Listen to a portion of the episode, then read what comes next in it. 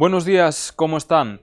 Más de un centenar de vehículos agrícolas marcharon ayer por la provincia y acabaron en el centro de la ciudad en lo que fue el contagio de las protestas del sector primario que se extienden por Europa a la provincia. La tractorada colapsó el tráfico en Ourense cortando arterias como Juan 23, el Parque de San Lázaro y la Avenida de La Habana, una situación que afectó también a servicios públicos como los autobuses. El grupo de agricultores y ganaderos organizó una manifestación por su cuenta desvinculada de las principales organizaciones agroganaderas que cogió por sorpresa a los ourensanos. Hubo cortes y ralentización del tráfico a lo largo de la mañana también en los polígonos de San Cibrao y Pereiro, así como, como decíamos, en las calles de la ciudad. Finalmente los, los manifestantes se concentraron frente a la subdelegación del gobierno donde lanzaron proclamas contra las administraciones, especialmente contra la Unión Europea, antes de leer un manifiesto que acabó pegado en la puerta al no salir a recibirles ningún representante.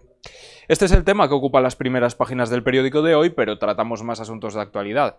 Y la actualidad exige mirar al cielo. La borrasca Carlota amenaza con pasar por agua el entroido. Nos lo cuenta Brais Iglesias. Llegan los días grandes del entroido urensano y lo harán pasados por agua y con mucho frío. Hoy recogemos las predicciones tanto de la Agencia Estatal de Meteorología como de Meteo Galicia para los días grandes de la festividad ourensana. A partir de mañana llega a, la, a Galicia y a la provincia la borrasca denominada Carlota, que pondrá en aviso amarillo a Ourense por viento y acumulaciones de más de 60 litros por metro cuadrado de agua durante 12 horas. Todos los detalles en el periódico de hoy. En las páginas de la región hablamos con Fernando Garballo, un militar que acaba de ser condecorado por la asistencia formativa a las Fuerzas Armadas ucranianas. Con él conversó Miguel Cao.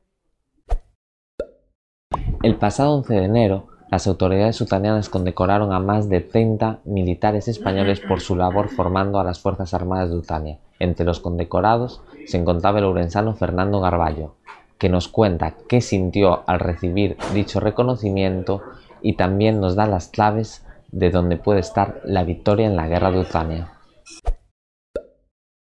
Más temas. Caritas Valdeorras cada vez gestiona más peticiones de ayuda.